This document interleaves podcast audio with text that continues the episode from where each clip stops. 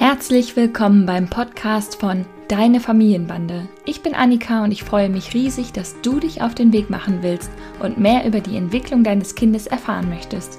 In diesem Podcast führe ich dich mit Humor und Gelassenheit durch den Dschungel zwischen Bedürfnisorientierung, wissenschaftlichen Erkenntnissen und der Entwicklung einer selbstbewussten Haltung, die zu dir und deiner Familie passt.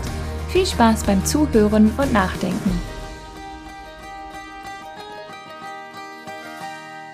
Herzlich willkommen zu einer neuen Folge des Deine Familienbande Podcasts.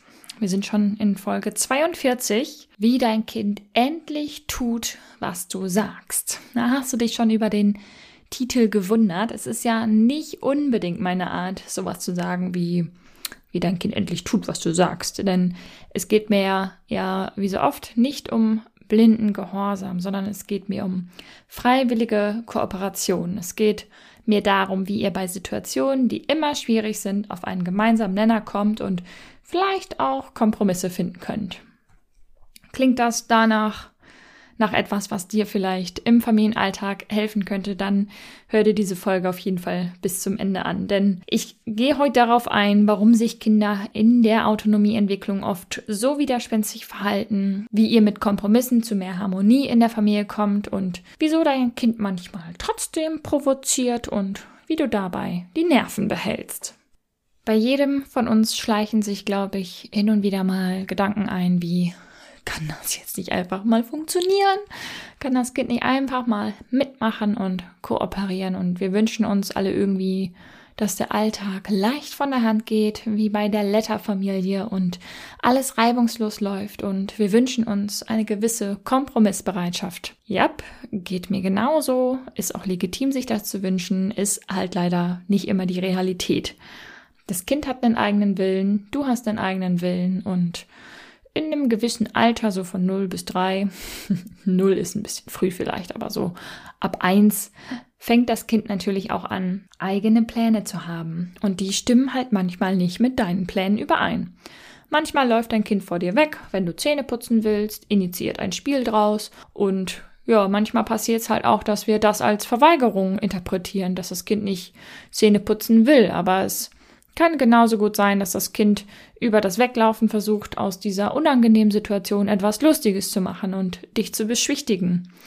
Und hier zu kooperieren verlangt einiges von deinem Kind.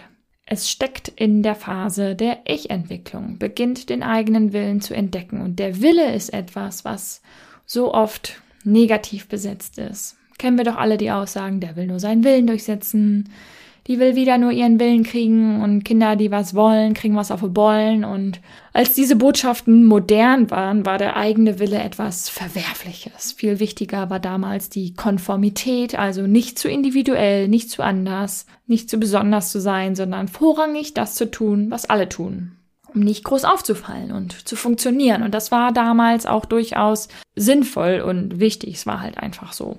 Brauchen wir eigentlich gar nicht bewerten.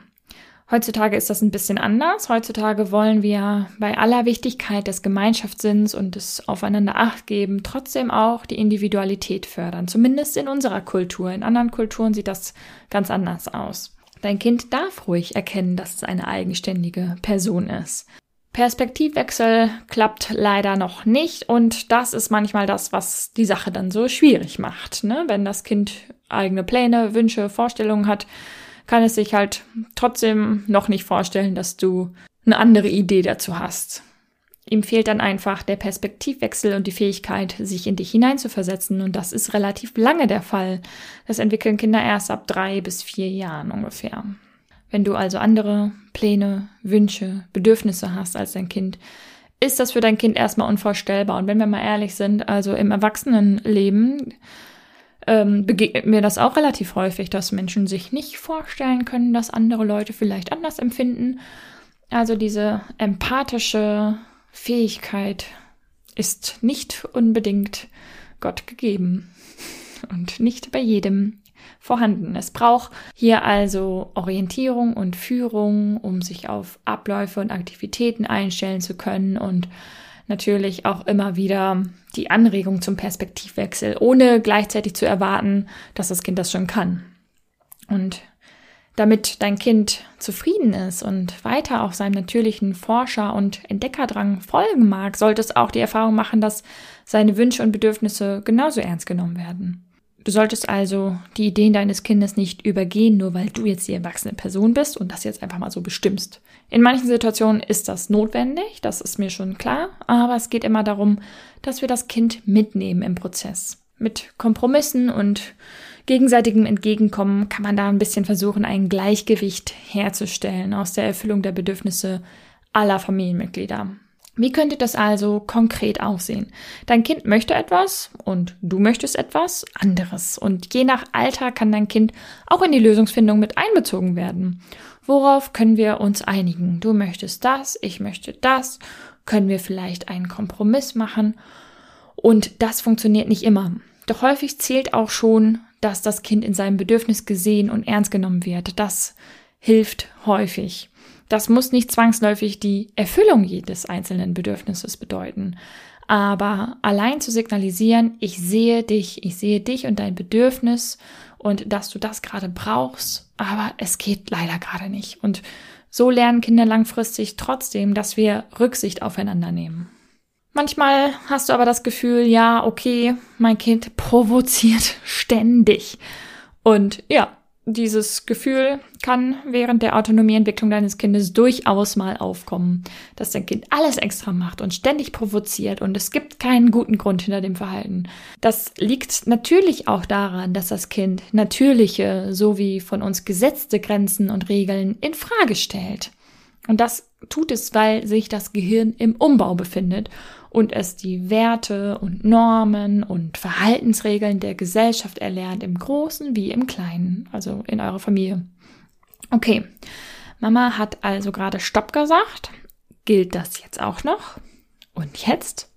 Und jetzt immer noch? Ich finde, diese Gedanken, äh, die sieht man oftmals bei kleinen Kindern, wenn sie also wenn sie eine Grenze gesetzt bekommen, wie zum Beispiel Stopp, lass das, mach das jetzt gerade nicht und das Kind guckt dich erwartungsvoll an, vielleicht mit einem kleinen Lächeln auf den Lippen und macht es dann ganz langsam nochmal. Und klar, ich kann verstehen, dass man dann das Gefühl hat, ähm, das Kind provoziert extra, um mich zu reizen. Aber es tut es natürlich nur, um festzustellen, so wie fest ist jetzt dieser Rahmen hier, in dem ich mich bewege? Ist der ein bisschen flexibel? Ähm, kann ich da noch was machen oder gilt der wirklich? Und dieses Verhalten des Austestens und Erforschens kann natürlich dazu führen, dass du dich als erwachsene Person nicht ernst genommen fühlst. Aber ganz ehrlich, das ist dann deine Sache. Die Erwartung liegt dann gerade bei dir und nicht bei dem Kind. Das heißt, da erinnere ich nochmal an die Folge 41, ähm, dass wir gucken müssen, was wird in uns ausgelöst, wenn das Kind sich so verhält. Denn im Prinzip ist es erstmal ein ganz normales Entwicklungsbedürfnis. Und allein dieses Wissen um diese ganze Autonomieentwicklung kann natürlich schon helfen, mehr Verständnis für das Kind aufzubringen.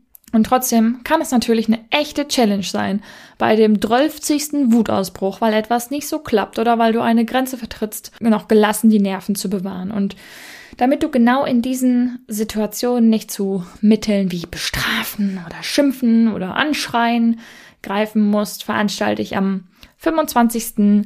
Januar 2023 um 10 Uhr oder um 20.30 Uhr wieder ein Workshop für dich. Konsequent sein, ohne zu schimpfen. Ich freue mich, wenn du dabei bist und wir Strategien für dich erarbeiten können, wie du trotz 27. Wutanfall am Tag gelassen reagieren kannst und wie du damit umgehen kannst, wenn du vielleicht doch mal geschrien hast oder so. Melde dich gerne hier über den Link in den Show Notes an zu meinem Workshop Konsequent sein ohne zu schimpfen. Falls du nicht dabei sein kannst, es wird eine Aufzeichnung geben und ich freue mich sehr, dir hilfreiche und wertvolle Strategien an die Hand zu geben. Bis dahin freue ich mich, dich zu sehen. Mach's gut, deine Annika. Das war die heutige Folge des Deine Familienbande Podcasts. Ich freue mich sehr, dass du eingeschaltet und zugehört hast und hoffentlich auch ein bisschen mitgedacht hast und ganz viele neue hilfreiche Impulse für dein Familienleben mitnehmen konntest. Wir sehen oder hören uns besser gesagt in der nächsten Folge vom Deine Familienbande Podcast. Mach's gut.